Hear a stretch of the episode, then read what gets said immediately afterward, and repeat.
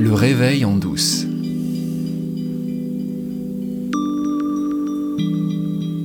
Ce que j'ai partagé la semaine dernière avec toi à propos de je suis, I am, c'est une sagesse, une philosophie qui vient du fond des âges, et en particulier de la tradition hindoue qui s'appelle euh, l'Advaita Vedanta.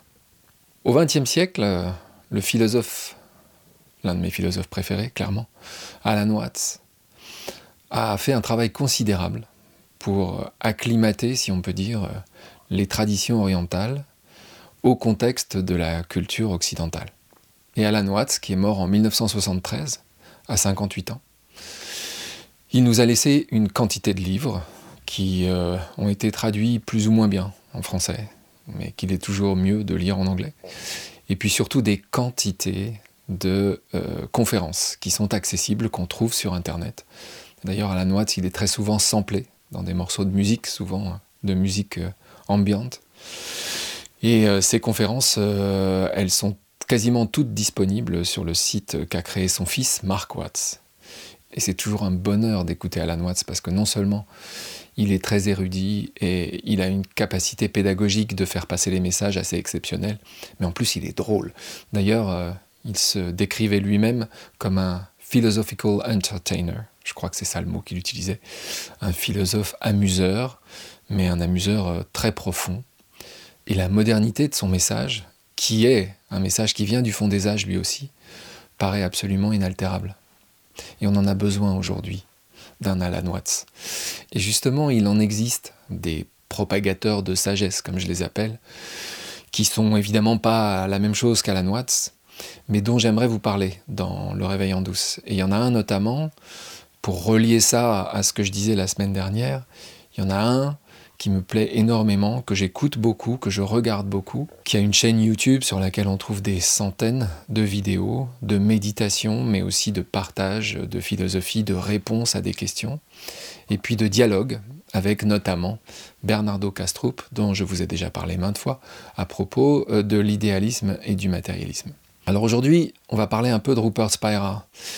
Rupert qui est euh, à l'origine un artiste, un artiste potier, euh, qui s'est fait connaître euh, à l'international, qui a fait des expositions un peu partout dans le monde, mais qui, au fur et à mesure de sa carrière, a finalement abandonné la poterie pour se consacrer exclusivement, et c'est ce qu'il fait aujourd'hui, au partage de l'Advaita Vedanta, cette philosophie qui vient de l'Inde.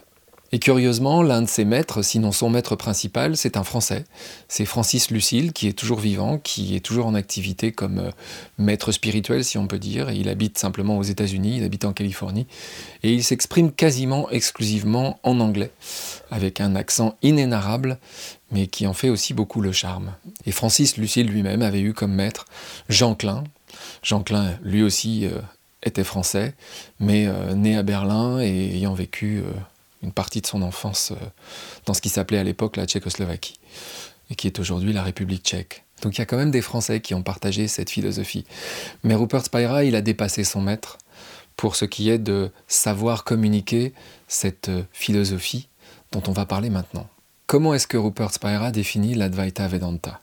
Il le fait de manière extrêmement simple. Il appelle ça la voie directe, the direct path.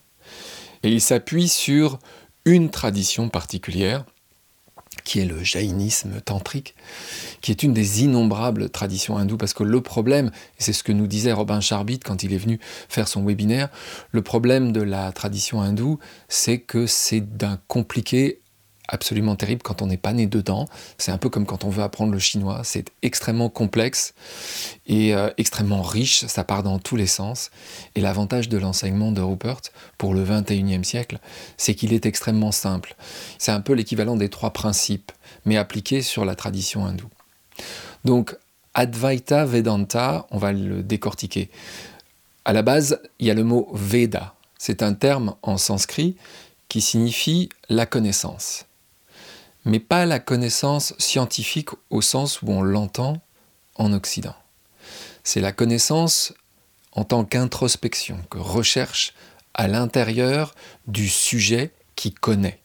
La science telle qu'elle est vue en Occident, Elle s'intéresse à l'objectivité. C'est-à-dire qu'elle considère qu'il y a des objets extérieurs et qu'on peut les observer en faisant abstraction du sujet qui les observe, parce que si on n'en fait pas abstraction, on n'est pas dans l'objectivité qui est le but de la science. Décrire les phénomènes et éventuellement en déduire des applications qui vont permettre le progrès.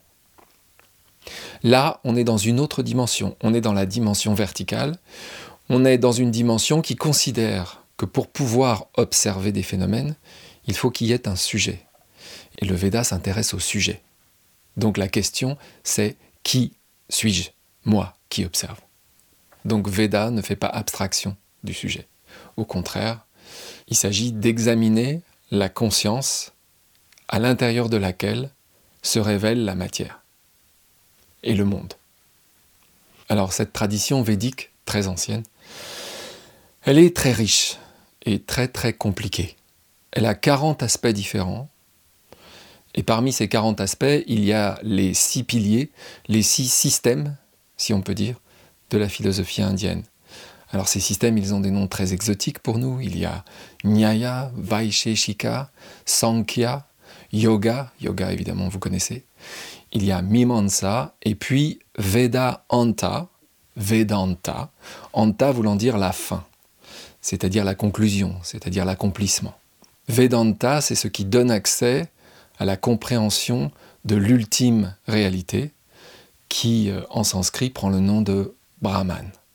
Et les trois attributs de Brahman sont Sat, Chit et Ananda, c'est-à-dire l'être, la conscience et la félicité. Et évidemment, le Vedanta, il a aussi différentes interprétations. Et Rupert Spira, il se situe au cœur de la tradition védique Advaita. Advaita voulant dire non de. Ad veut dire non, Vaita de. Advaita, non de, d'où cette appellation de non-dualité que vous m'avez déjà entendu euh, maintes fois évoquer. Et quand on lui demande de définir le plus simplement possible cette philosophie de l'Advaita Vedanta, Rupert Spira a une phrase magnifique qui la décrit parfaitement. Il dit ça. La paix et la félicité sont la nature de notre être et nous les partageons avec tout le monde et tout ce qui existe. C'est ça, Advaita Vedanta.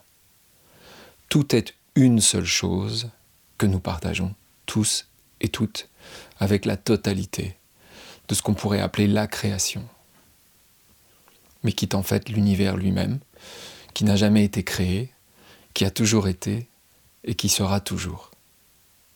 Savoir qui nous sommes, c'est la source même de la paix et de la joie, auquel tout le monde, absolument tout le monde aspire sur cette planète et probablement à travers l'univers. Et ça, quels que soient les moyens mis en œuvre pour y parvenir. Et parfois, ils sont très paradoxaux, évidemment, quand on pense, euh, je ne sais pas, aux talibans ou euh, à tous les dictateurs qui sévissent sur la planète, à Vladimir Poutine, par exemple. Même cela aspire à cette paix et à cette joie. La nature de notre être est la paix et la joie. La séparation, qu'on appelle Maya dans la tradition hindoue, et qui est aussi beaucoup de choses, notamment le pouvoir créateur. Cette séparation, c'est une illusion. Et il est possible de voir au travers de cette illusion en se recentrant sur l'être, le being en anglais, cette chose qui en toi dit je suis avant d'y ajouter un qualificatif.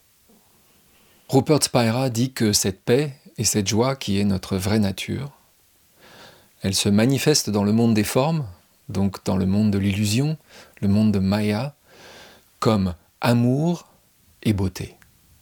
Il n'y a pas la gloire. Ça, c'est l'ego. Parce que l'amour, l'amour, nous le savons tous, c'est l'effondrement du sentiment de la séparation, du soi et de l'autre, de toi et de moi. En d'autres termes, c'est l'effondrement de la relation sujet-objet. Il n'y a pas de sujet-objet séparé. Il n'y a qu'une seule chose, et c'est ce à quoi l'amour nous donne accès. Et la beauté, c'est la façon dont nous faisons l'expérience de cette même unité, mais vis-à-vis d'un objet ou de la nature. Ainsi, la même réalité ultime, Brahman, est vécue comme la paix et la joie de l'intérieur, et l'amour et la beauté de l'extérieur. Alors, je vous mets dans la description de cet épisode euh, tous les liens qui vont vous donner accès au, travail de Rupert Spira. Tout est en anglais, mais les livres de Rupert ont été traduits en français. En tout cas, un certain nombre de ces livres ont été traduits, pas toujours de manière très heureuse. Évidemment, il vaut mieux toujours avoir accès au, texte originel en anglais.